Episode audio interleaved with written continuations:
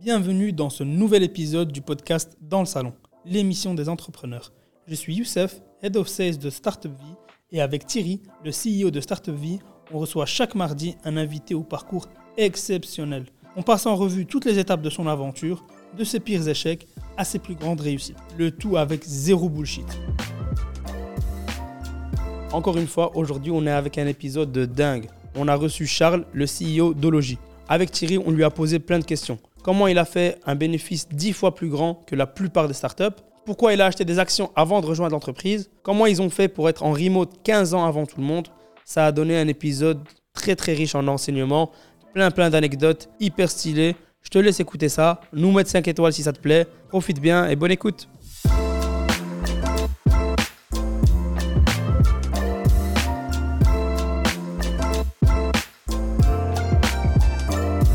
Bienvenue dans cette nouvelle émission Dans le Salon, épisode hyper spécial. Tu le verras, Youssef est toujours là. Toujours là, avec Charles, ça fait vraiment plaisir. Invité exceptionnel, Charles Siodologie. Bonjour. Bonjour. Ologie, évidemment, ça ne te dit rien et c'est vraiment dommage. Évidemment, ça ne te dit rien parce que c'est une niche. Mais C'est un des champions euh, en Belgique, un peu en dehors du radar. Euh, c'est fait exprès ou pas ça? Non. Vous allez communiquer. On va communiquer. Fa- ouais. on travaille tout, euh, surtout sur le marché B2B. Ok. Et donc, finalement, pour nous, c'est surtout euh, important que les 50 décideurs clés de, de notre marché nous connaissent. Et ils vous connaissent. Et ils nous connaissent. Bon, Je l'espère, en tout cas. Ologie, c'est quoi? Ology, c'est un éditeur de logiciels euh, centré sur le secteur de l'énergie et des utilities, donc les services, les sociétés euh, de services aux collectivités. Un cas concret que tu fais pour qu'on comprenne mieux ce que c'est derrière, tu vois, un éventuel jargon. Concrètement, qu'est-ce que tu fais pour une Eh entreprise bien, on a en fait trois plateformes de software. On a une plateforme euh, finalement euh, logicielle de facturation. hein. Euh, donc, très vraisemblablement, la facture d'énergie que vous recevez est une facture qui est générée par nos systèmes informatiques. D'accord. D'accord, d'accord. Toi, t'es derrière, quoi. On est derrière et donc on, crée- on génère ces factures d'énergie. Mm. Alors, ça c'est plus compliqué que ça n'a l'air parce que bon, c'est pas uniquement un nombre de kilowattheures fois le prix, euh, le prix de vente. Derrière, il y a des taxes hein, qui euh, varient euh, de, de région en région, de commune en commune. Il y a également des, les coûts venant des gestionnaires de réseaux de, de- de distribution et de transport. Bref, il y a toute Mm. une complexité. Euh, Belge. belge Qui hein, fait que- lié à- au fonctionnement euh, de nos marchés d'énergie qui Mm. fait que produire une facture d'énergie qui soit correcte n'est pas si simple que cela. Un métier, quoi. Ok. Euh, tu gères aussi les réseaux, c'est possible ça? Il y a quelque chose à voir quand même avec ces réseaux Oui, on a une deuxième plateforme logicielle qui a pour objectif de numériser tous les processus des gestionnaires de réseaux de distribution. Donc les processus plutôt métiers, hein, la- Mm. euh, donc les services de maintenance sur les réseaux, euh, les, les nouveaux projets à développer sur ces Mm. projets, euh, sur, ces, euh, sur ces réseaux, les- le cycle d'investissement Oui. euh, lié à ces réseaux. euh, Ok. Donc j'ai l'énergie chez moi qui arrive, je peux dire que c'est un peu grâce à toi? C'est un peu grâce à nous, oui. Et quand ça augmente, c'est un peu à cause de toi aussi? On n'a rien à voir dans l'augmentation. Très bonne réponse, Charles. On la garde, on la garde, on la garde. La troisième plateforme, c'est par rapport à Et alors, la troisième plateforme est une plateforme pl- euh, qui euh, informatise les nouveaux modes de consommation dans le cadre de, la- de la- de la transition énergétique. hein. Donc, en fait, on entre dans un monde complètement différent dans nos modes de consommation d'énergie. Euh, et notamment, puisqu'on veut décarboner, il va falloir électrifier la grand- une grande majorité de nos euh, modes de consommation d'énergie. hein. Euh, le véhicule électrique étant euh, bien évidemment l'exemple le plus, euh, Mm. euh, le, le plus frappant, mais derrière, ce sont les pompes à chaleur pour se chauffer, ce, ce sont des panneaux solaires qui permettent une autoconsommation individuelle ou collective, ce sont aussi des possibilités de pouvoir euh, euh, consommer de l'énergie verte en priorité auprès de, de- de- de- des fournisseurs, ce genre de choses. Et donc, en fait, derrière, l'énergie verte est intermittente. Donc, euh, quand vous avez beaucoup de soleil, fatalement, vos panneaux solaires produisent beaucoup d'énergie. Lorsqu'il y en a moins ou qu'il y a un gros nuage qui se, euh, qui se promènent dans le ciel, ben, il y a tout de suite moins d'énergie disponible. Donc, autrement dit, on a une fluctuation au cours de la journée euh, de la production d'énergie renouvelable, hein, qu'elle soit éolienne ou qu'elle soit solaire. Or, dans le monde de l'électricité, on doit toujours avoir un équilibre entre la production et la consommation. Si vous n'avez pas cet équilibre-là, ben, vous avez des transitoires sur le réseau et donc euh, un arrêt du service. Donc, euh, la grande complexité, c'est de pouvoir finalement piloter cet équilibre entre la production et la consommation. Hier, c'était relativement simple. On avait, pour la faire euh, courte, deux grosses machines à Tiange et à euh, Doul qui alimentaient finalement l'ensemble du réseau. Et donc, en fait, on pilotait cet équilibre consommation-production euh, en gérant finalement la, production hein, d'énergie.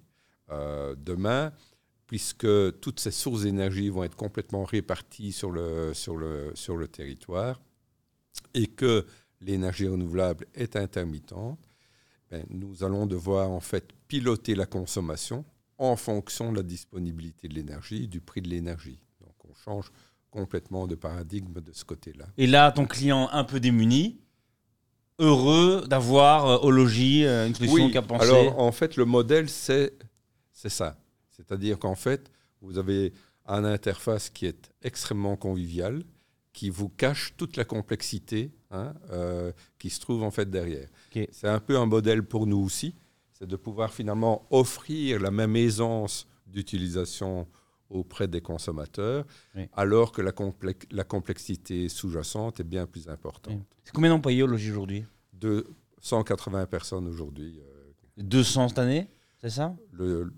L'objectif est effectivement de, dépasser la barre des 200 employés. Très ambitieux. Quel euh, chiffre d'affaires? Très bonne, question. Oh, non, vas-y, vas-y, on va parler un peu d'argent bah, ici. On a, hein.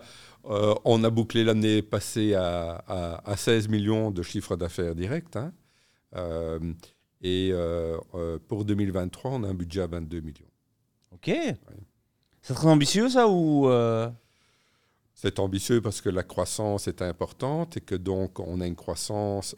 notre entreprise euh, finalement dépend euh, du nombre de cerveaux que nous pouvons employer. Hein. Mm. Euh, donc l'ambition, elle est plutôt là. C'est attirer les talents, pouvoir engager suffisamment vite mm. pour pouvoir répondre à la demande de, nos clients. À titre d'exemple, aujourd'hui, on engage en moyenne une personne par semaine.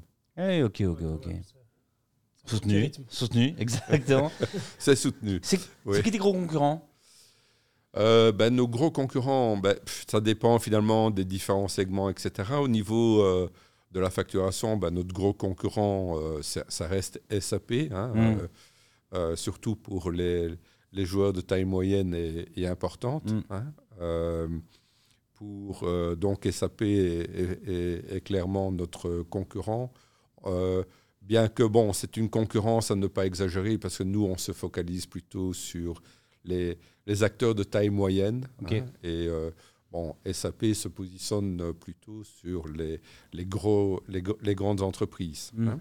Euh, et euh, dans le monde de l'intelligence artificielle, ben, on a aujourd'hui comme concurrents beaucoup de petites entreprises qui se lancent sur le marché, beaucoup de start-up hein, en Belgique, en Europe et, euh, mais on, notre différenciation, c'est de pouvoir finalement combiner trois types d'expertise. Hmm. Une expertise autour de l'ingénierie logicielle, c'est évident. Hmm. Une expertise autour de l'ingénierie électrique, on est également ingénieur électricien. Et puis une expertise sur les mathématiques avancées pour euh, finalement concevoir ces algorithmes euh, qui sont à la base de l'intelligence artificielle.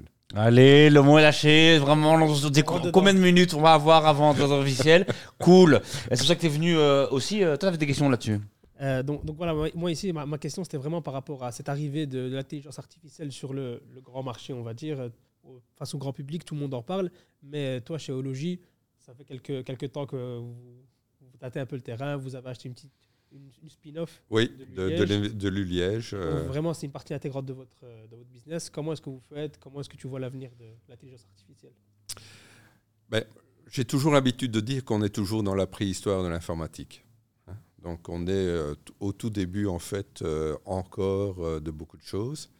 Alors l'intelligence artificielle, il y a beaucoup de fantasmes derrière. hein. Aujourd'hui, euh, l'intelligence artificielle, c'est essentiellement euh, des algorithmes euh, très avancés qui finalement traitent des grandes quantités de données hein, pour finalement dé- définir et, détecter dans ces, dans ces grandes quantités de données des, des, événements hein, qui seraient corrélés entre eux. hein. Et donc on part de l'hypothèse que les mêmes causes donnent les mêmes effets. Donc on, on travaille beaucoup sur les données du passé pour déter- déterminer des, corrélations entre différents des événements. hein. Et donc, si euh, dans un futur proche, on, détecte que cette euh, séquence d'événements se répète, ben, on va évidemment en déduire que le résultat ou la conséquence sera identique. Et donc, si on peut le faire avec un peu d'avance, on peut anticiper par rapport au résultat ou à la conséquence euh, qui probablement va se produire en, en fonction euh, de, ce, de, de ce déroulé de ces séquences d'événements. Ok, mais on est dans la préhistoire, l'informatique. Mais tes clients, est-ce qu'ils ne parlent que de ça maintenant? Est-ce que tu vois une évolution déjà sur ton marché de, ok, euh, c'est le mot, c'est le mot 2023, euh, et, euh, il faut y aller, il faut avoir des solutions en interne? Oui, mais on utilise aussi beaucoup l'intelligence artificielle, nous, et donc les algorithmes derrière, pour Oui.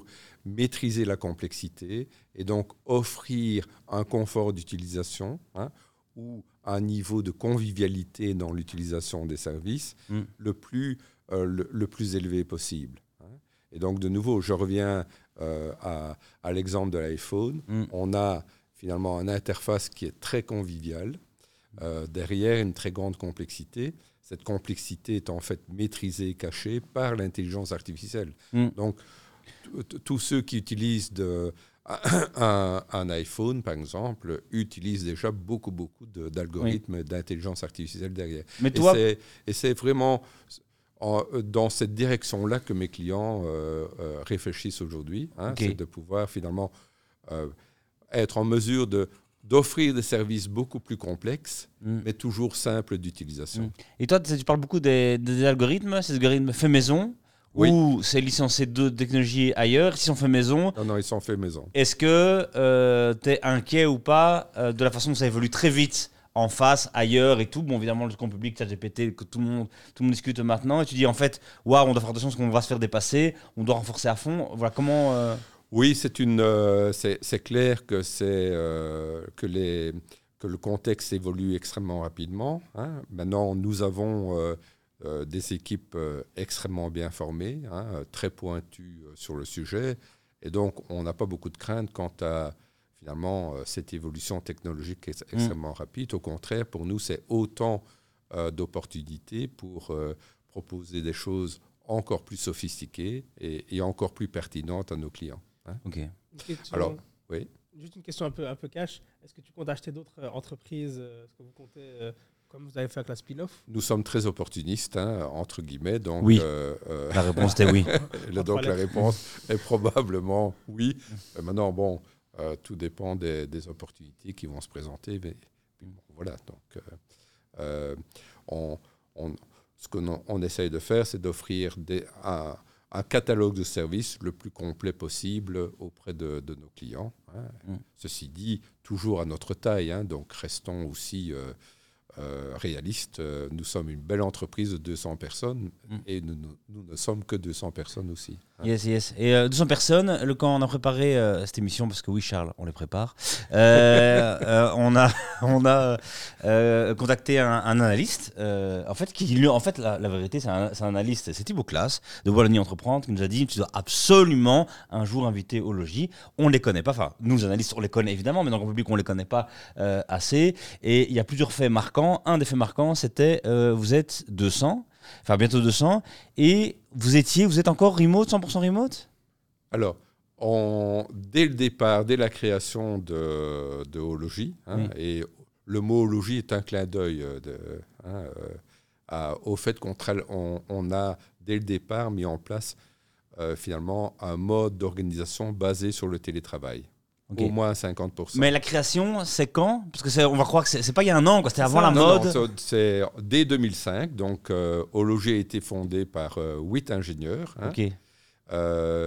Qui, est- qui étaient issus tous du monde du logiciel, euh, mais appliqués au, au secteur de l'énergie, et qui euh, finalement voulaient euh, aussi concevoir un, un projet original. Mm. Et à l'époque, en 2005, euh, euh, venir Personne ne avec parlait un, de ça. un- un mode d'organisation basé sur le télétravail, c'était très Ah original. ouais, en 2005, je sais même pas si le mot télétravail était utilisé. Tu vois, c'était vraiment peu, peu, peu utilisé, quoi. Tout à fait. Et pourquoi ce choix à l'époque? Et est-ce que ça reste encore une marque de fabrique chez vous euh, maintenant euh Le, euh, ça reste une marque de fabrique euh, clairement chez nous. Mm. D'ailleurs, euh, lorsqu'on fait un sondage auprès de notre personnel, euh, on a très très peu de turnover chez nous. Donc nos gens sont extrêmement fidèles. Je pense qu'il y a deux raisons là-dessus.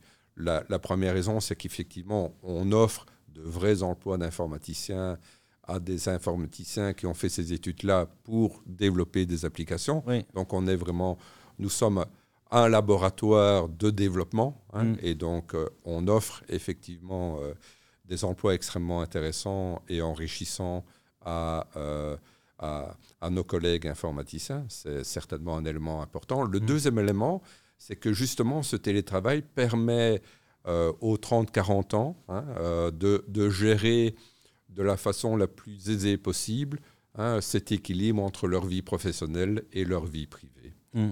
Et donc, euh, on, on a des plages horaires euh, dans la journée euh, où tout le monde doit être présent sur, sur le réseau pour des réunions téléphoniques ou Mm. pour des interactions au niveau du, du travail. Et puis, on a des plages qui sont plus flex- flexibles, pendant lesquelles, finalement, bon, si un, un employé, par exemple, euh, souhaite euh, aller rechercher son, son enfant à l'école, ben, il a la possibilité de le faire. hein. Mm. et donc d'organiser sa journée de travail de façon flexible. Euh, euh, et donc, euh, on se réunit, toutes les équipes se réunissent au moins une fois par semaine en physique pour pouvoir finalement communiquer, échanger, mais également planifier le travail dans les cinq, pour les cinq jours qui suivent. Et donc, euh, chacun ensuite, en autonomie, hein, euh, gère euh, finalement son planning Mm. et gère ses délivrables, comme on dit Oui. dans le métier, hein, Mm. Pour être euh, finalement en mesure euh, de produire ce qui doit être produit en temps et en heure. Et donc vous qui avez euh, peut-être la plus grande expérience hein, en, long, en, en années, quoi, tu vois, sur le télétravail quoi, et tout c'est quoi euh, Bon, l'élément positif, tu l'as cité, les gens restent, sont contents, il y a, ils sont fidèles, il n'y a pas de turnover. Est-ce qu'il y a un point négatif à, à cette organisation-là? Alors, il faut, être, il faut être fort attentif à maintenir une cohésion dans les équipes et donc à créer aussi une transversalité au sein des équipes, Mm. particulièrement quand euh, l'entreprise grandit. hein. Euh, il y a quelques années, nous étions 50. Euh, Ah cette oui. cohérence était beaucoup plus facile à organiser qu'elle ne l'est aujourd'hui à 200, Oui. fatalement. hein. Donc, donc, il y a, de ce point de vue-là, effectivement, une, une attention à porter à ce que, finalement, les gens continuent à communiquer hein, dans des équipes qui, elles, croissent hein, et qui, avec des nouveaux arrivants. hein. Mm. Donc, euh, je pense que c'est ça le plus, le, le plus complexe, c'est de pouvoir intégrer, euh, inclure rapidement des nouveaux arrivants hein, au sein de, de nos équipes existantes et donc de créer cette euh, symbiose au sein des équipes pour que finalement on, on puisse avoir un fonctionnement harmonieux hein, ou le plus harmonieux possible au sein de nos équipes. Mm. Toi, tu es un nouvel arrivant aussi, depuis quelques Oui. temps, mais donc ce Oui, qui est Presque 4 ans. presque 4 ans. donc c'est pas euh, nouveau, mais enfin, c'est comme quand tu arrives dans les Ardennes, on dit toujours c'est- t'es le nouveau. Euh, maintenant, ça fait 10 ans que j'habite là. Oui, mais t'es pas de quelle génération. Euh, mais donc, tu es arrivé il y a 4 ans donc, euh, Ouais. euh, dans la boîte, donc une boîte qui était créée euh, avant. Ouais. Euh, euh, raconte un peu comment ça se passe, parce que euh, euh, le- ce qu'on sait, c'est que tu es arrivé, tu n'avais pas de part, tu as acheté Oui, euh, des parts. euh, euh, comment ces discussions existent? Comment tu as trouvé euh, au logis? Où c'est le logis qui t'a trouvé? Euh, Qu'est-ce que tu faisais avant? Quel pari t'as fait là-dessus? Euh, Voilà, voilà, voilà. Quoi. Oui. Alors, l'hi- l'histoire elle est relativement simple. Donc, j'ai, euh, dans, dans mon passé, j'ai été euh, finalement directeur auprès d'IBM Service. hein, et donc, euh, j'ai mené au sein d'IBM Service un certain nombre de projets. Hein. Mm. Et pour certains de ces projets, Ologie a été un sous-traitant. Hein. donc, on a pu dans le passé collaborer et, mm. travailler ensemble, et, notamment avec Patrick Donnet, qui est aujourd'hui le, le président du conseil d'administration d'Ologie, qui est l'un des fondateurs de et qui m'a précédé comme euh, administrateur délégué et mm. CEO d'Ologie. Et euh, donc, on a eu l'occasion finalement de collaborer ensemble dans le passé, mm. s'apprécier. Hein, et, euh, et, donc, lorsque Patrick a, souhaité prendre sa retraite, hein, bah, il a pensé à, un certain nombre de candidats, dont, dont, moi. Hein, mm. Et donc, bah, on a on a dialogué, il m'a proposé euh, finalement la fonction et j'étais très heureux euh, de, l'accepter parce que je, trouvais que c'était euh, finalement une, très très belle opportunité. Hein. J'avais moi-même passé l'ensemble de ma vie professionnelle dans ce, dans ce monde du logiciel mmh. lié et appliqué au secteur de l'énergie. et, donc c'était aussi une façon pour moi de Hein, d'entrer dans un rôle aussi de transmission, hein, euh, donc de pouvoir finalement accompagner un développement, euh, le développement de logis, hein, euh, mais aussi de transmettre un certain nombre d'expériences et de, et de pratiques qui avaient été apprises et, et, mises en œuvre dans d'autres sociétés, notamment chez IBM, mais aussi Donc toi, tu es venu et tu as, dû dire à ton entourage, oui, je, je prends de vos jobs, oui, je vais te payer, mais je sors quand même un chèque avant d'arriver pour acheter des parts d'entreprise. Bah alors, très, pour être très précis, le chèque, je l'ai sorti euh, un an plus tard. Hein. Ok. Euh, mais oui, je pense qu'il était aussi euh, indispensable de devenir actionnaire de l'entreprise. Mm. Il est quand même difficile d'être l'administrateur délégué d'une entreprise sans en être finalement un actionnaire. Mm. Et donc, et, lors euh, finalement de, euh, du départ de l'un des, fondateurs de, un de ce groupe d'actionnaires, ben, j'ai pu racheter euh, ces, actions.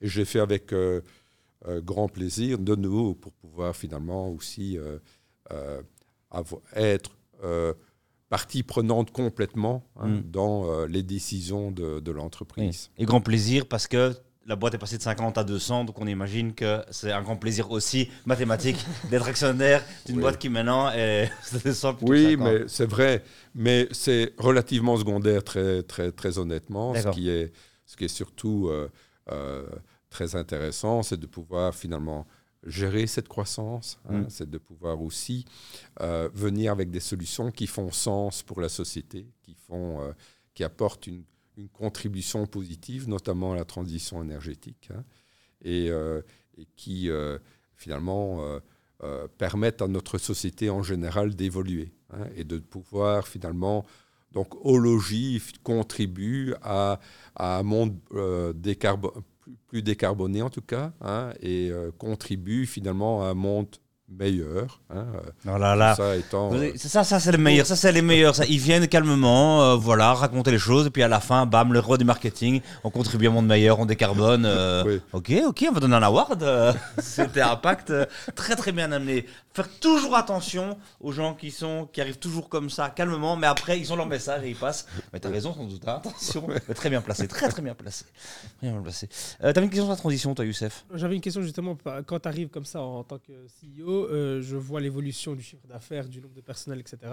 On sent quand tu arrives, on passe à sixième quand même euh, géologie. Concrètement, si tu peux résumer en deux, trois étapes, qu'est-ce que vous avez fait quand tu arrives ben, Bon, en fait, la première chose, euh, c'est de pouvoir travailler avec les équipes en place. Hein. Une très bonne entente avec Patrick Donnet, qui est évidemment l'ancien CEO, mm. mais également très rapidement une très bonne euh, un très bon esprit de collaboration avec les équipes en place et notamment avec les fondateurs qui sont toujours, euh, mm. dont une grande partie sont toujours au sein de, l'entreprise. Mm. Donc, premier élément, c'est qu'il y avait cette euh, symbiose qui s'est créée très rapidement. Mm. deuxième élément, je suis venu avec finalement une approche plus commerciale, plus marketing. Hein. Donc, les les solutions étaient très bonnes, euh, les équipes sont très bonnes. Euh, il fallait euh, peut-être simplement hein, mettre plus l'accent sur la vente, mettre plus l'accent sur finalement le développement commercial de l'entreprise. Mm. hein. Et donc, une des premières actions a été finalement de développer cette, cette démarche commerciale plus forte, hein, plus, Mm. d'une part. D'autre part, c'était de développer aussi une vision transversale. hein. Euh, donc au départ, on avait ce, notre moteur de facturation hein, qui a toujours été finalement notre vache à lait. hein. Et à côté de cette vache à lait, c'est de développer une plateforme ERP. euh, et aujourd'hui, on a beaucoup de succès en France avec cette solution euh, ERP. On pourra peut-être y revenir. Et euh, euh, on a eu aussi l'occasion de- d'entrer en contact avec euh, Blacklight Analytics, hein, cette, cette start-up euh, liégeoise, euh, très fortement euh, liée à l'Université de Liège et au laboratoire de Damien Ernst, Mm. qui est très très connu, bien évidemment, sur, dans la partie francophone de, de Belgique en tout cas. hein. Et, euh, et donc de pouvoir finalement aussi développer notre portefeuille d'offres dans une optique finalement de venir avec une, offre de plus en plus à 360 degrés, hein, euh, permettant finalement de, euh, venir avec euh, une offre complète, à la fois pour les gestionnaires de réseaux de distribution, mais également pour les fournisseurs d'énergie. Tu parlais de grandir, euh, enfin tu parlais de la France, euh, l'ERP ça marche pas mal. On devrait parler de ton EBITDA. Euh, c'est pas courant dans le milieu des startups, euh, quelqu'un qui a un EBITDA euh, positif. euh, Ouais, il est largement positif de notre côté. hein. C'était ma blague d'après. Exactement, on allait en parler. Ça va très très bien chez Logi pour l'instant. Ouais. Un, est-ce que c'est ça la, la vision? Est-ce que vous voulez tout réinvestir? Est-ce que vous voyez un moment Oui. lever 30 millions pour? Voilà, Comment vous, vous sentez votre croissance dans un monde qui a changé? Où avant on disait, ok, euh, on met des gros tickets, on va la croissance pour la croissance. Maintenant, je crois que vous, vous, êtes passé, peut-être qu'on vous, aurait fait la remarque avant, vous êtes pas assez ambitieux, il y a trop d'EBITDA, c'est très bien pour les actionnaires, mais il faut euh, euh, aller plus vite, plus fort. Maintenant, le monde a changé, peut-être qu'on vous dit c'est très bien ce que vous faites, bravo pour les BDA. Euh, mais, mais- mais Oui, oui, ça c'est très clair. Très clairement, euh, depuis, depuis 12 mois, le monde a changé Oui. pour le monde de- Oui. des éditeurs de logiciels, effectivement. Maintenant, nous, notre politique euh, est quand même toujours de réinvestir la totalité de notre habitat dans le développement de notre plateforme. Donc c'est quand même un, un risque euh, Oui. hein, non négligeable. Donc là, il y a une volonté d'entreprise, d'entreprendre très forte, hein, qui est, bon, donc on, on crée un habitat de l'ordre de 28% de notre euh, chiffre d'affaires euh, direct. Prends ça dans ta gueule, les startups. 28% des BDA. Faites pas les malins ici. C'est pour ça que Charlotte en costume ici. Oui. Hein, Oui, 28%. Effectivement. Mais donc, euh, mais, les 20 mais les 28%, on les réinjecte euh, Mm. quasiment euh, euh, complètement, totalement dans le, le développement euh, de nos plateformes. Ok. Je voulais revenir sur la France dont tu as parlé. Euh, il y a eu une entrée dans le capital avec une entreprise française qui a pu ouvrir le marché, c'est ça Oui. Tu peux nous en parler un peu euh, brièvement Mais donc, euh, tout, tout, euh, tout se passe euh, autour du développement de notre deuxième plateforme hein, de, de ERP pour euh, les gestionnaires de réseaux de distribution. Donc, on a commencé par équiper euh, trois GRD wallons hein, euh, de, de petite taille, mais qui regardé des, des gestionnaires de des réseau. gestionnaires de, Oui. des gestionnaires réseau de distribution, Mm. qui nous ont d'ailleurs fait confiance dès le départ, dès la fondation de Logis, et je les remercie euh, très chaleureusement, puisque Évidemment. Euh, ce sont des. euh, c'est d'ailleurs euh, un élément fondamental pour une start-up, c'est d'avoir, c'est de pouvoir compter dès le début sur des clients fidèles qui vous Mm. font confiance et, euh, et, avec qui on peut effectivement euh, développer euh, des plateformes. hein, euh, et donc. à, partir de cette première solution que nous avions développée avec les trois GRD Wallons, on a assez naturellement euh, participé à un appel d'offres hein, européen de, réseau gaz de Strasbourg. hein, et nous avons gagné cet appel d'offres. Euh, et euh, donc, ça a été un premier jalon euh, de notre développement, en tout cas pour cette plateforme en France. Nous avions déjà développé le marché français pour notre moteur de facturation. hein. On a aujourd'hui 18 clients en France, qui, 18 fournisseurs qui utilisent notre moteur de facturation en France. Et donc, on voulait évidemment développer ce, ce segment des euh, entreprises locales de distribution, comme ils les appellent euh, en France. Et, euh, et donc, nous sommes assez naturellement entrés en contact avec ce qui est le, le groupe Sorégie, qui est un, une entreprise locale de distribution centrée sur Poitiers et qui a montré énormément d'intérêt à la fois dans notre plateforme logicielle, mais, mais également dans notre démarche euh, stratégique.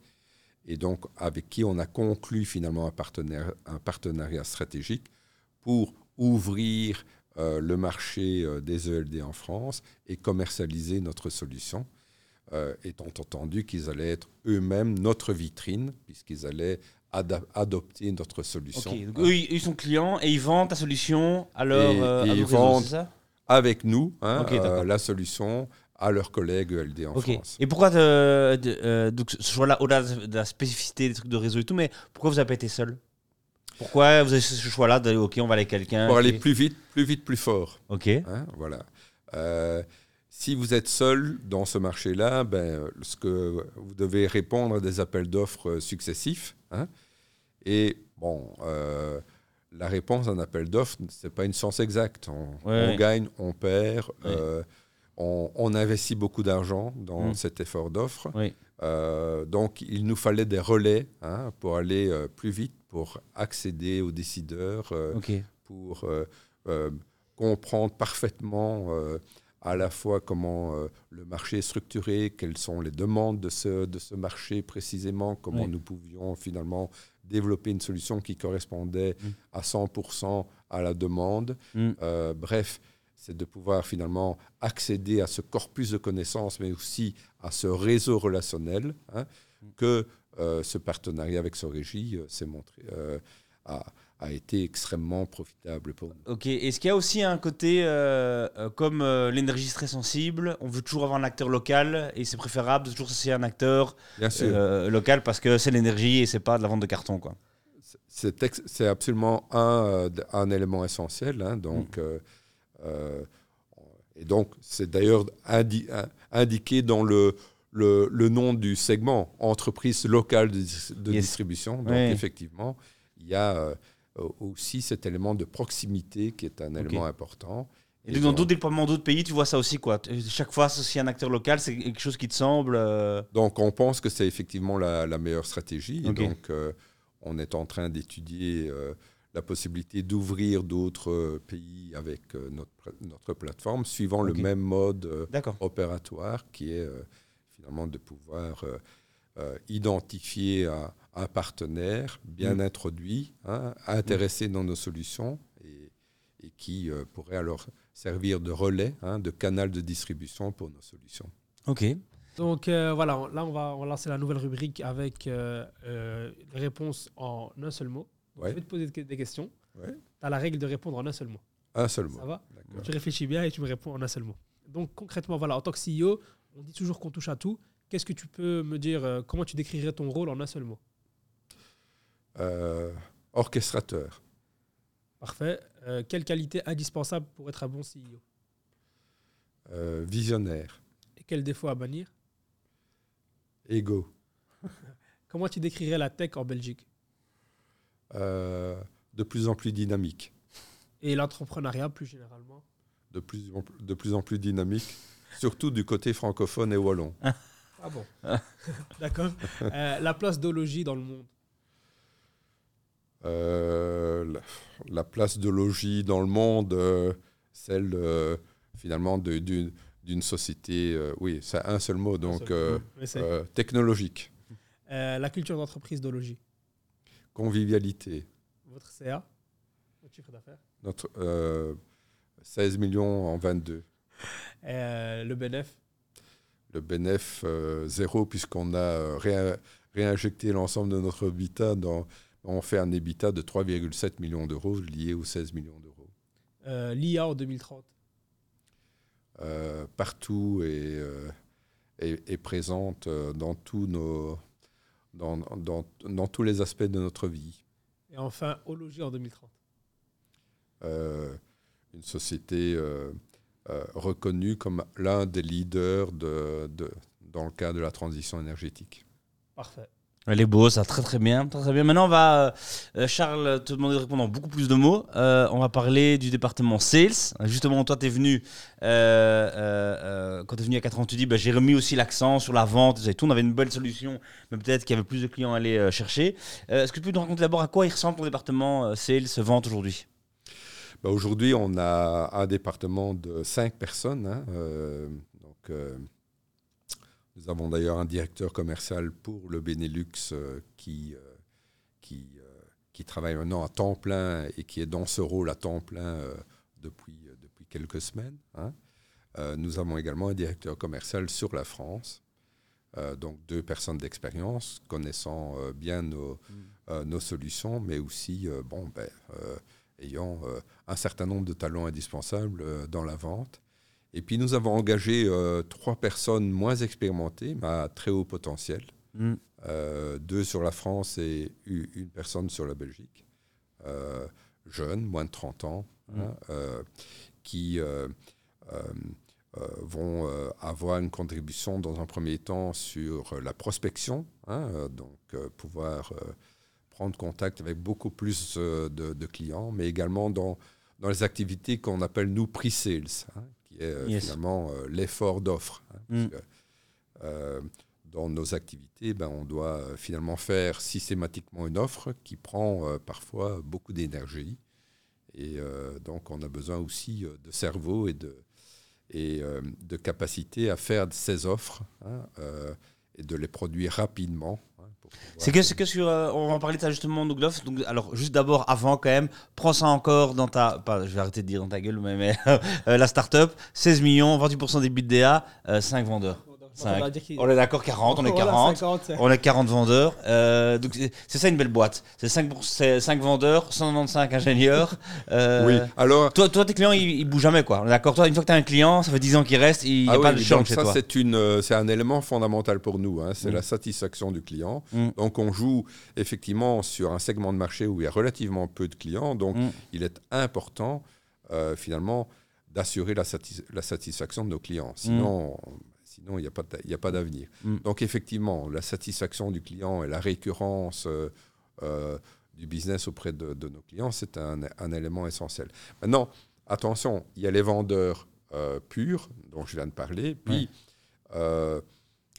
toutes, tous les collègues finalement de, de logis sont quelque part des vendeurs également. hein. Alors, on a comme euh, à l'UNIF les majeurs, les mineurs, hein, euh, Oui. majeur delivery, mineur euh, vente, Mm. mais euh, un chef de projet, par exemple, a aussi un rôle de vente. hein. Mm. Euh, ne fût-ce qu'il représente notre société, il, il, euh, il veille à la qualité de notre delivery, il veille à la qualité de la relation avec nos clients. Donc, euh, quelque part, nos chefs de projet sont également des vendeurs de, Yes. de nos services. J'entends, j'entends, mais dans toute boîte, on dira ça. Je veux dire, mais 5 vendeurs, 16 millions, c'est quand même très, très propre. Euh, au logis, on a l'achat ici. hein, On a l'achat. On est la recommandation ici des brokers à l'achat. 5 vendeurs, ok, fou. Et, et tu veux dire, parce que t'es arrivé, tu tu mets l'accent sur la vente. Avant que tu arrives, il y avait encore moins, il y avait moins de vendeurs que ça? Euh, il y avait un seul vendeur avant que j'en arrive. ouais. Ouais, bon, euh, voilà, il faut pas. hein, bon. Incroyable, Juste- incroyable. Non, mais c'est hyper, important quand même. hein. Tu peux lancer une boîte et t'es pas obligé d'avoir une team de. euh, Mais comment ça marche, là, c'est vraiment la question. Comment Ça, Incroyable. moi, j'ai juste quelques chiffres pour mettre en perspective ça. Et, euh, donc, entre 2005 et 2015, ils ont réussi à atteindre 30 clients. De 2015, donc en 10 ans, de 2015 à 2021, 50 clients, pas mal. Et puis de 2021 à 2023, 80 clients. Les chiffres sont bons? Oui, oui, euh, bravo, vous êtes bien informé. Yes On a préparé. Hein Bravo, ça, Youssef, bien joué. Euh, mais comment, qu'est-ce qui explique ça? À 5 vendeurs de nouveau Enfin, qu'est-ce qui s'est passé? Euh, Juste que tout le monde, c'est la transition énergétique, tout le monde stresse, donc tout le monde vous appelle? Oui, il y a, il y a effectivement cet élément-là. Euh, euh, il, y a, il y a plusieurs choses. D'abord, en France, euh, euh, la France a connu un, un petit retard à l'allumage dans les- la libéralisation euh, de son marché d'éner- d'énergie. Et donc, on est arrivé au bon moment euh, en France, là où il y avait euh, beaucoup de sociétés qui se créaient pour finalement vendre, commercialiser hein, des services d'énergie en France. Et donc on a pu finalement là être couronné de succès dans la mesure où on s'est positionné auprès de ces startups débutantes voulant finalement vendre leurs services énergétiques en France. Et donc, en, en, quelques années, ben, on a capté 18 18 fournisseurs en France, dont 15, enfin 15, 14, 15 étaient euh, des, des start-up hein, euh, au niveau français. Alors on a euh, finalement une politique commerciale où le, coût de nos services et le coût de nos licences sont aussi proportionnels à la taille de l'entreprise, à la taille de nos clients. Hein. Très très cher, ça veut dire non, ça veut dire essentiellement des coûts fixes relativement bas mm. et finalement nos, nos, prix évoluent en fonction de l'évolution de la taille de nos clients. Hein. Ça, c'est un élément fondamental. Très cher, très cher. 5 vendeurs. 5 vendeurs. Incroyable. Ça ressemble à quoi de faire, euh, tu dis, une offre? Parce que c'est beaucoup d'appels d'offres, c'est ça? Il y a... beaucoup d'appels d'offres. Euh, et ça ressemble à quoi dans un milieu de B2B, mais dans l'énergie? Euh, Tu repères un client et tu le signes il y a 12 mois, 18 mois, 24 mois, 36 mois C'est quoi le. Alors ça dépend du type de client, mais effectivement, pour les gestionnaires de réseaux de distribution, on est avec des cycles de, de vente très longs, hein, entre 6 et, et 9 mois. Hein. Euh, donc effectivement, là, il y a, y a, un effort euh, de, de, long, de longue durée à, hein, à, déployer mm. avant, de, avant de pouvoir signer euh, un contrat. Non, avec les fournisseurs d'énergie ou avec le... ça va évidemment beaucoup plus vite. Hein. dans le secteur de l'industrie, ça va également plus vite. Donc, tout mm. dépend du type du client. maintenant, les gestionnaires de réseaux de distribution, par exemple, sont soumis à aux règles des marchés publics et donc euh, doivent mettre en œuvre ces règles du marché public qui mm. induisent automatiquement des cycles de commercialisation beaucoup plus longs. Oui. J'avais une, question par rapport au montant. Euh, moi, c'est Monsieur Chiffre, mais vraiment le montant d'achat moyen, plus ou moins de. Voilà, tu as, différents types de clients. Si quelqu'un veut travailler avec toi, on s'attend à plus ou moins combien de. Bah, là, c'est tout dépend euh, de la fonctionnalité, du nombre de clients, etc. etc. Mais donc, euh, la taille moyenne de nos projets, hein, pour répondre euh, indirectement à cette question, elle est de l'ordre de 100, 100 150 000 euros par projet. D'accord. Pas mal. je vais m'excuser cette, cette phrase. Je m'excuse déjà pour la phrase que je vais dire, mais on mettra un vrai département sales chez toi. 50 personnes. on a un vrai département sales. mais 50 personnes, ce serait beaucoup trop lourd. Voilà, mais raconte, raconte. On en mettrait 50. Euh, d'accord, pas 50, 50, on mettrait 25, d'accord On ferait x5. Qu'est-ce qui se passerait pour ton ben, business euh, Mon EBITDA euh, reviendrait à zéro. Hein. Et donc, non, je pense que on est vraiment dans un segment B2B. Hein, mhm. donc, et de nouveau, il faut bien comprendre que la, la, vente, elle est évidemment faite auprès des nouveaux clients avec nos vendeurs, mais que lorsqu'on a établi une relation avec nos clients, nos chefs de projet, nos responsables de département, etc., etc., euh, contribuent également à la vente de, de, de, projets complémentaires auprès de nos clients existants. Donc, mm. il faut prendre tous ces éléments-là, vraiment, euh, tous ces éléments-là en perspective. Mm. Euh, oui, alors, je pense que pour le moment, on est plutôt bien staffé sur la Belgique et la France pense pas qu'on ait besoin d'un de vendeurs de plus. Hein. Oh par contre, bon, il est clair qu'il y a une question qui, peut se poser, c'est euh, d'aller plus vite dans l'européanisation de, mm. de, notre business. Et là, effectivement, euh, euh, si nous devions engager des, des vendeurs supplémentaires, ce serait aux Pays-Bas, en Allemagne, en Italie, etc., mm. etc., pour pouvoir finalement ouvrir ces marchés. Euh, et donc de, développer euh, finalement nos, solutions hein, euh, à la maille européenne et plus uniquement à la maille Benelux France. Pourquoi tu ne parles pas de mondialisation, mais plutôt juste d'européanisation ben, on, on, a en fait des solutions qui sont très dépendantes du contexte réglementaire, régulatoire du pays. Hein. Et donc, euh, pour passer d'un pays à un autre, ben, il est nécessaire d'adapter nos solutions au cadre réglementaire du, euh, du pays. Et donc, c'est la raison pour laquelle on, travaille pays par pays un élargissement euh, progressif, puisque à chaque fois, il y a une nécessité d'investir euh, dans l'adaptation de nos solutions pour qu'elles soient parfaitement conformes au cadre réglementaire euh, du pays que l'on veut développer. Et donc, on n'est pas dans, dans, dans, un contexte où on, a une solution qui répond du, du premier coup à l'ensemble des besoins de l'ensemble des pays et que l'on pourrait. Euh, euh, donc, c'est pas comme cela que ça fonctionne euh, dans nos marchés. Mm. Et donc, ben, c'est la raison pour laquelle ben, on, on, se développe étape par étape, pays par pays. Hein, et, et, donc, oui, on a des solutions. Ça, c'est des. comme je viens, je viens de vous l'expliquer. Euh, mais bon, ces solutions doivent être adaptées à la, au contexte réglementaire. Ok, de localiser. Ok, parfait.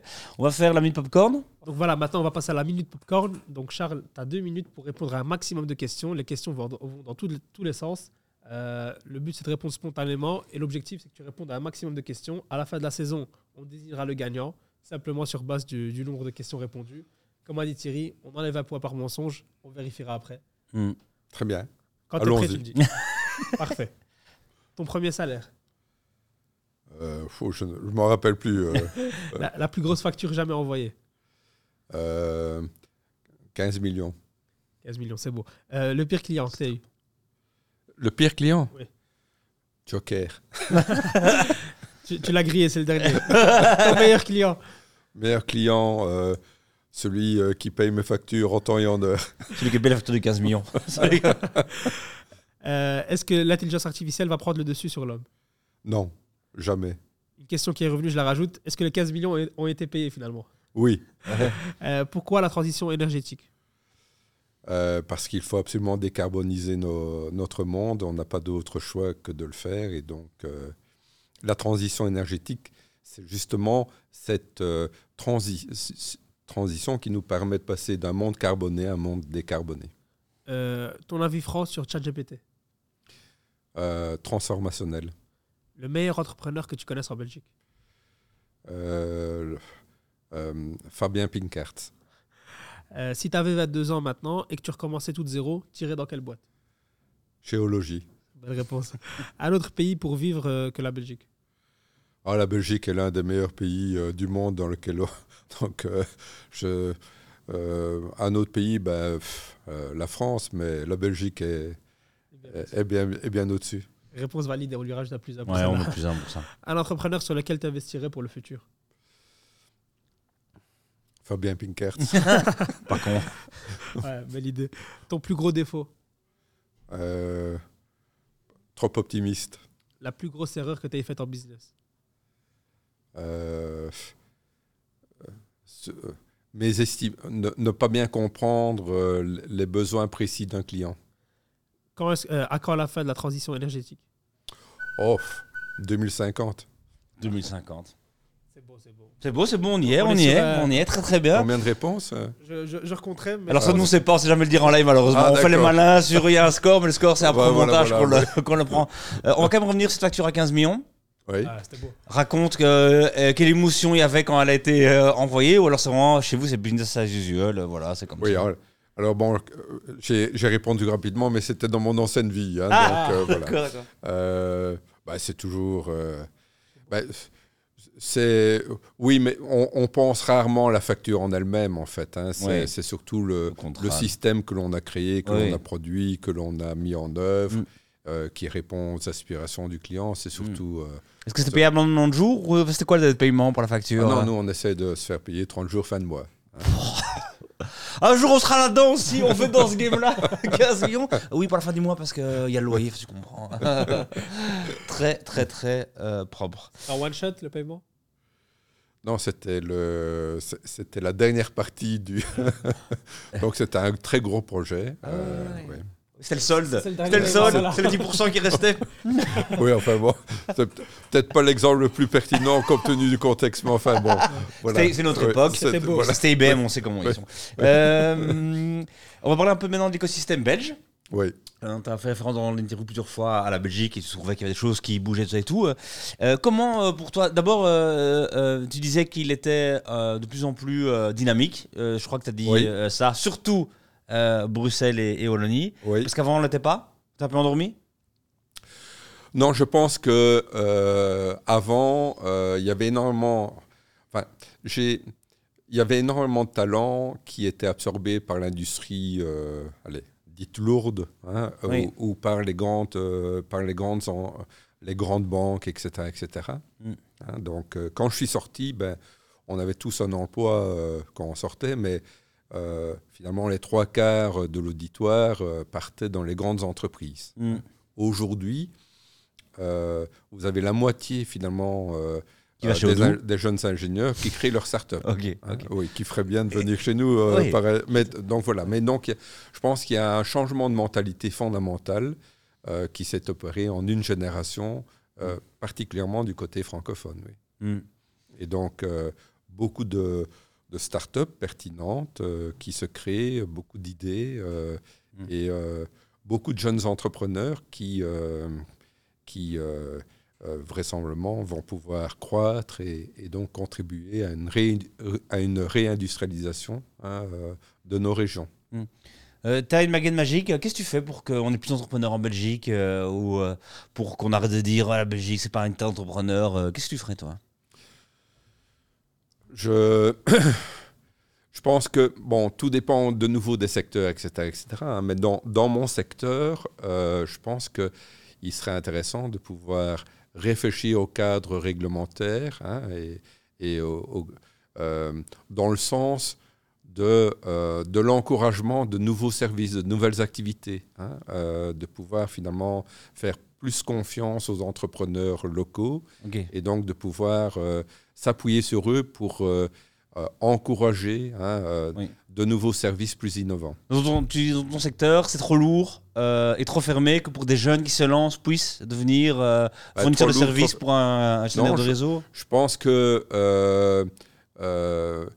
non, je pense pas que ça soit trop lourd. C'est relativement complexe, mais ça, ça a Ouais. toujours été relativement complexe. Oui. Euh, le point, c'est de pouvoir finalement euh, la transition énergie- énergétique euh, crée pas mal d'opportunités. Il faudrait, mais ces opportunités ne peuvent être concrétisées que si le cadre régulatoire est adéquat et euh, permet finalement la création de ces nouveaux services. Et donc, on est toujours dépendant, nous, euh, des lois et, des ca- et du cadre régulatoire. Mm. Et donc, si finalement, euh, à ce niveau-là, on pouvait aller plus vite et euh, finalement être plus innovant aussi dans ces cadres régulatoires, ça ne pourrait que euh, finalement être... euh, euh, ça, ne- ça ne pourrait qu'encourager hein, de, nouveaux, de nouveaux entrepreneurs. Qu'est-ce qu'on souhaite Euh, C'est qui, euh, tu disais, Fabien Pinkars, euh, à suivre comme modèle en, en- en Belgique Pourquoi? Ben, D'abord, pour, pour plusieurs raisons. La première, c'est la pertinence de la solution. hein. Bon, puis l'histoire de, de- de- de Fabien est, est extrêmement intéressante. hein. Il, il débute euh, finalement, euh, il commence déjà à réfléchir au doux lorsqu'il est euh, ingénieur, euh, Mm. euh, étudiant ingénieur. Euh, il explique lui-même, hein, il est passé par une phase, différentes phases compliquées dans le, le développement de sa société. Euh, mais bon, il s'en est toujours tenu à sa stratégie hein, et il a euh, finalement développé euh, une solution extrêmement pertinente hein, pour euh, les petites et moyennes entreprises. Et donc, il a aussi occupé un espace qui, est- qui était peu ou mal occupé par d'autres. hein. Une vision globale hein, euh, dès le départ. Et puis, ce côté convivial, qui, ce côté très. il a un côté modeste et humble, Oui. euh, bien belge, hein, Mhm. finalement, euh, ouais. euh, dans lequel on peut se reconnaître tous. T'investis dans, dans des startups À part Logis Euh, J'ai mis beaucoup d'argent dans Ologie. non, oui, non, je, ne je suis pas un investisseur direct dans d'autres Mm, startups à ce stade. Pourquoi? Parce que, bon, euh, mon job chez Ologie me prend 200% de mon temps. Si Mm. vous voulez investir, il faut s'intéresser, il faut suivre. On l'a vu, très difficile de t'avoir en, en interview. On l'a vu. Effectivement. et donc, euh, donc voilà, on n'a que 24 heures sur une journée. Yes. Et donc, euh, mais à l'avenir, pourquoi pas? Pourquoi pas, évidemment. C'est euh, ce qu'on te souhaite, ce qu'on souhaite aux startups, en tout cas. Tac, tac, tac. Euh, tu l'as dit. Euh, Youssef, une question là-dessus, toi encore? Ouais, la, bah, la startup préférée en Belgique, ça j'aimerais bien savoir, à part, euh, à part Odoo, euh, quelque chose que tu nous ferais découvrir. euh. Ah, ça, c'est une bonne question. Hein. T'en as pas une autre? C'est c'est notre, c'est notre question piège. C'est une question piège. 200% sur logis et dans l'écosystème, tu l'as euh, tu, tu l'as Elle pas est vraiment bonne. c'est- Euh, ben, euh, comme autre euh, startup, attends, parce que là, je commence. Euh, euh, euh, c'est le top bonheur Startup Vie qui vraiment chaque semaine te montre Oui, voilà, voilà, voilà. le meilleur startup et voilà comme ça tu auras un, un- un feeling euh, comme ça de bonnes réponses avec fois. eux. Et Non, non, mais on a. Bon, euh, il y, a, il y a certainement euh, des, des, des startups intéressantes. hein, euh, euh, J'en nommerai une, c'est Pépite euh, sur Liège, qui fait de, la maintenance euh, hein, euh, euh, euh, de la gestion de la maintenance basée sur euh, de l'intelligence artificielle dans le monde industriel. Ok, c'est- ah oui, oui, concurrent d'Iker, mais eux ils sont pas sur les machines mais sur les tensions électriques. Euh, ça, je, ouais, variations, suis pas sûr qu'ils soient vraiment, euh, vraiment concurrents d'iCare. Ils se positionnent de, de façon différente. hein. Bon, iCare, tu euh, certainement, mais enfin, on commence à la connaître et c'est plus, Yeah. plus vraiment une start-up, Ouais, je ah, pense. d'accord. Voilà, donc il y a, il y a, y a- il y a certainement pas mal. Il y a, il y a aussi une société euh, à Louvain-la-Neuve dont j'ai oublié le nom, voilà, mais euh, euh, très présente sur le, le big data et le, le data analytics. Euronova? Voilà, Euranova. Bon. Euh, voilà, Ok, donc euh, ça assure. J'ai une question pour toi sur euh, les startups. Tu donc la startup liégeoise, Damien Ernst, évidemment pour la vie scientifique, mais justement, vous êtes une, une, une entreprise, on disait un peu sous le radar, en tout cas, voilà, qui n'est pas dans l'actu euh, tous les jours, euh, qui avance très très bien, euh, machin et tout. Comment tu conjugues ça, Damien Ernst, qui a un avis scientifique par jour et une polémique par semaine Euh, Comment euh, ça, ça se passe à vous? Alors, en plus, qui est normalement plutôt calme, pas habitué à ça, j'imagine. Est-ce que c'était une découverte? Est-ce que c'est pour ça que vous avez été le chercher aussi? Euh, bah, euh, d'abord et avant tout, Damien est un, un excellent scientifique hein, qui a développé une recherche euh, ces 20 dernières années très pertinente dans, Mhm. dans le cadre de la transition énergétique. Et donc, pour être euh, convaincant auprès d'un client dans un domaine euh, innovant, Oui. il faut pouvoir aussi euh, être en, en capacité de s'adosser sur un corpus de connaissances Oui. solide. Mhm. hein, parce que bon, on doit gérer une certaine complexité euh, et si on promet finalement une certaine fonctionnalité à un client, il faut pouvoir la délivrer. Oui.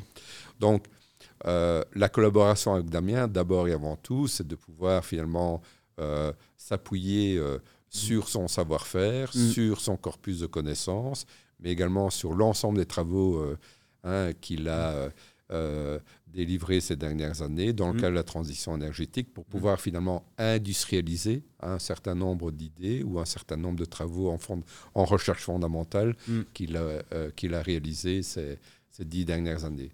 Et sur le plan de la recherche, Damien a une, une réputation internationale. Hein, euh, et donc, euh, et c'est surtout cette partie-là hein, euh, du personnage que Mm. nous, sommes, nous sommes allés euh, Mm. euh, chercher. Mm. Euh, et donc, on a une collaboration extrêmement fructueuse, euh, euh, conviviale également. hein, euh, et euh, nous avons euh, développé un certain nombre de modèles, un certain nombre de nouvelles offres euh, euh, en, en- en collaboration étroite avec, euh, avec Damien. Et Damien est effectivement force de proposition. Et tu as raison, euh, c'est une idée par jour. Non, c'est une idée toutes les cinq minutes.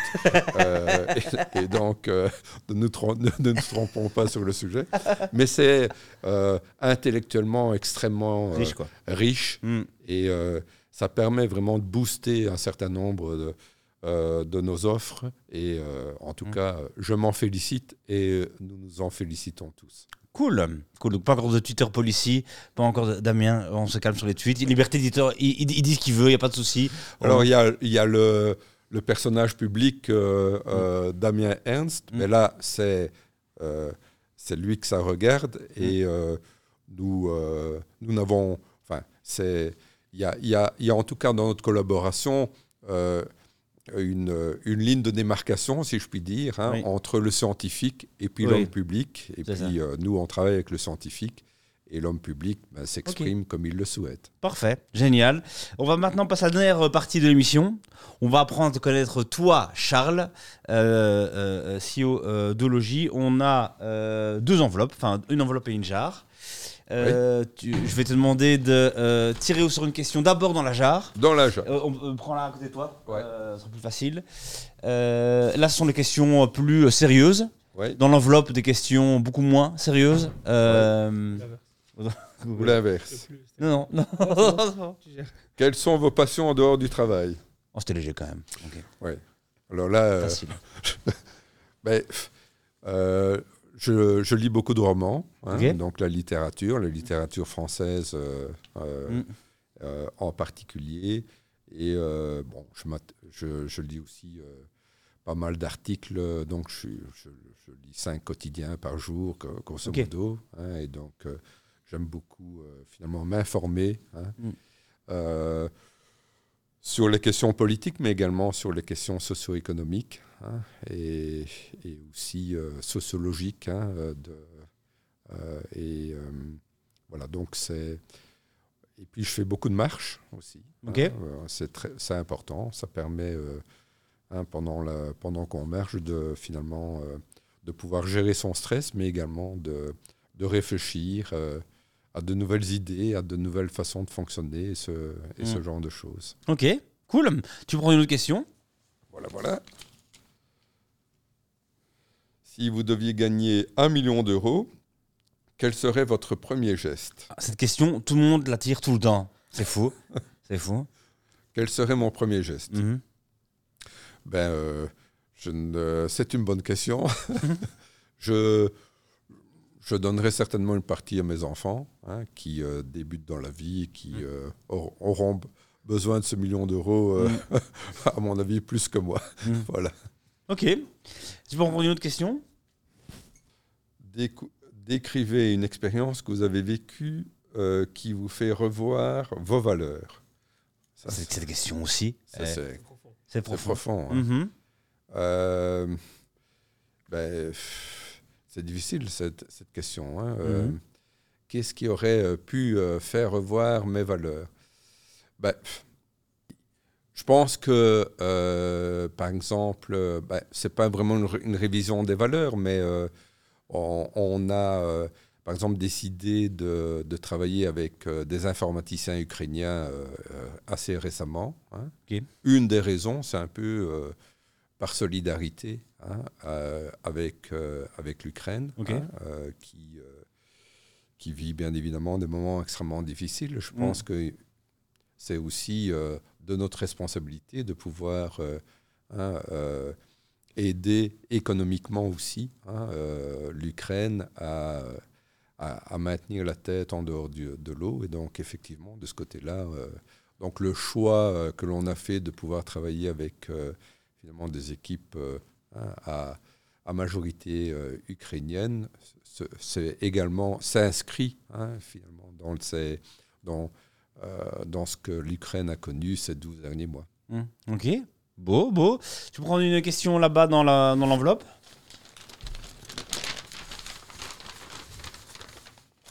Il y en a beaucoup, hein Voilà, voilà. On va toutes les faire. Toutes. Non, non. Quel est votre plat préféré? Ah, voilà, on parle de vraies Ah, choses ici. Voilà, voilà. Ça, a- ça- vous on de change tout de suite le contexte. On- est d'accord. Ben, euh, le- un, un bon sec frites. euh, Eh oui. Où ça? Le, Tu le mangerais Tu le manges où? Dans des bonnes brasseries. euh, Laquelle C'est quoi ta préférée euh, bon, je suis namurois, euh, Mhm. donc euh, j'aime bien la brasserie chez François. hein, Ok. publicité non payée. Bon, c'est François, une institution, ça. hein. Ça C'est une institution ouais. à la place Saint-Aubin. C'est Ouais. un très beau cadre. Ok. hein, et on a l'impression d'être dans une brasserie de type de- française. Mm. hein, voilà, donc. euh, euh, Namur, d'ailleurs, est une ville où il y a euh, pas mal de restaurants de très très bon niveau. hein. je, je vous le conseille, vous, à vous, Bruxellois. Ok, hein. ok, ok. Pour la petite histoire, ce week-end, euh, je, je passais du temps avec des amis bruxellois. hein, et euh, l'épouse euh, euh, d'un de mes amis euh, me dit Et toi, la campagne, comment ça va? Donc, euh, elle considérait que Namur, c'était la campagne. Voilà. Donc, Et- on s'est très- on s'est marré beaucoup. Et, et euh. est-ce qu'elle va l'air concernée Elle a dit Et toi, la campagne, ça va? Ouais, On n'est Ouais. pas habitués, nous, évidemment. Non, non. Je peux nous prendre une, Ouais. une dernière. ici, ici, oui, oui, oui. Alors, euh, un conseil prodigué par vos parents ou grands-parents que vous souhaiteriez transmettre? Euh, le travail de qualité, le travail de qualité, le travail de qualité. C'est vrai? Ouais, ouais. Donc j'avais, euh, j'ai eu euh, des grands-parents et parents enseignants. hein, donc c'est, d'ailleurs une chance hein, d'avoir des parents enseignants. Ça, ça permet de finalement d'avoir un accompagnement structuré, hein, notamment dans l'apprentissage, et euh, de pouvoir. euh, donc la valeur travail et la valeur qualité du travail était, a, a été une valeur fondamentale enseignée euh, tout le long de, de mon enfance et de mon adolescence. Allez, bon, on va rester là-dessus. Travail de qualité. Et c'est pour ça qu'à la fin, il y a cinq vendeurs dans Logis. Là, c'est- ah, je suis désolé, mais c'est ça qui Là, il y a- y quelque chose. Ah. Ah, ah, incroyable, incroyable. On va s'arrêter là-dessus. Youssef, t'es d'accord? C'était parfait. donc. Travail de qualité, travail de qualité, travail de qualité. Euh, merci beaucoup, euh, Charles, d'être venu euh, dans notre émission. mais ce fut un grand plaisir. Vraiment, vraiment content. Euh, ça recrute donc chez Logis. Donc allons voir sur le site de Logis quels sont les prochains jobs si tu es intéressé Oui. par. Tu as vu Charles, tu dis, mais enfin cette boîte a l'air géniale. Euh, bon, si t'es si t'es vendeur, tu as compris que c'était pas là. Euh, on cherche quoi chez On cherche essentiellement euh, des informaticiens. hein. Ouais. Euh, Comment tu fais Parce que là, ils vont déjà chez Odoo. Comment tu fais pour les, les prendre? Euh, bah, on va les chercher chez Odoo. non, c'est c'est une blague. hein. Non, non, non, être très très juste. bon, on les paye bien, nous, pas comme chez Odoo. Bah, allez, là. On est convivial, mais on Non, non, on mais euh, non, c'est une blague.